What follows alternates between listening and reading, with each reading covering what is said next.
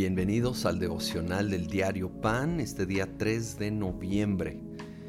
Vamos a ver la primera parte del capítulo 6 del Evangelio de San Juan.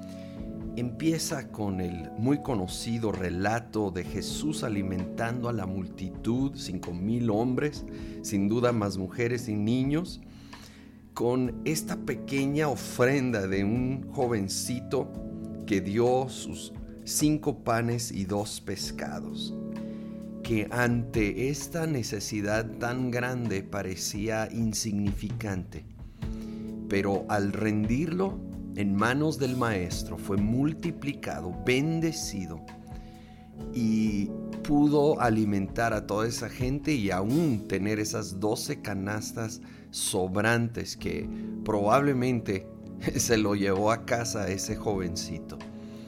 Y yo sé que ahorita son tiempos para muchos de escasez, de necesidad, pero quiero animarte, pon lo que tienes en manos del Maestro.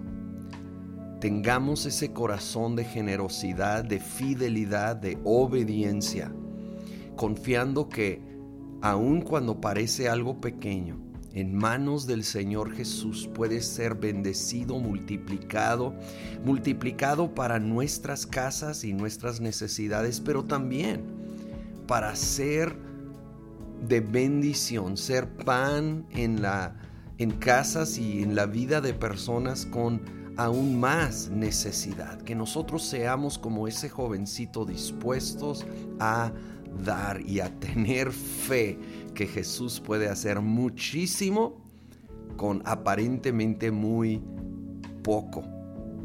Más adelante en el capítulo eh, se encuentran los discípulos sin Jesús en un barco tratando de cruzar el lago en medio de una gran tormenta, leo versículo 19, habrían remado unos 5 o 6 kilómetros cuando vieron que Jesús se acercaba a la barca caminando sobre el agua y se asustaron. Pero él les dijo, no tengan miedo, que soy yo. Y sé que es una historia conocida también, Jesús caminando sobre el agua. Pero, ah, cómo debemos recordar en estos tiempos tan tormentosos, cuando de repente parece que se nos va a hundir el barco eh, en alguna expresión. Jesús viene caminando sobre toda tormenta. Ninguna tormenta va a detener a Jesús de llegar a nuestro barco.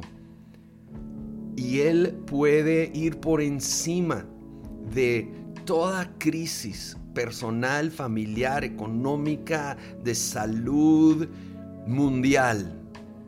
Él puede caminar sobre toda tormenta, llegar a nuestro barco, calmar la tormenta, ser ese, el Señor de nuestro barco, el Señor de nuestra vida, el Señor de nuestra familia, de nuestro futuro y llevarnos al otro lado, a llegar al propósito, al destino, a lo que Él tiene para nuestras vidas bien le dijo a ellos y nos dice a nosotros, no tengan miedo, soy yo. No tengamos miedo en este tiempo que estamos viviendo. Allí está Jesús. Aun cuando no lo sentimos, no lo vemos, Él nos ve a nosotros. Él llegará cuando más lo necesitamos porque realmente nunca se ha ido, pero va a manifestar su presencia y su poder cuando más lo necesitamos y calmar esa tormenta. Señor, en esta hora, en esta hora, Señor, ponemos ante ti las crisis, ponemos ante ti las tormentas, confiando que eso no te va a detener de llegar a nuestra vida, a nuestra familia. Ven, te pedimos, a intervenir en las situaciones complicadas que estamos enfrentando, a traer esa paz que solo tú puedes traer.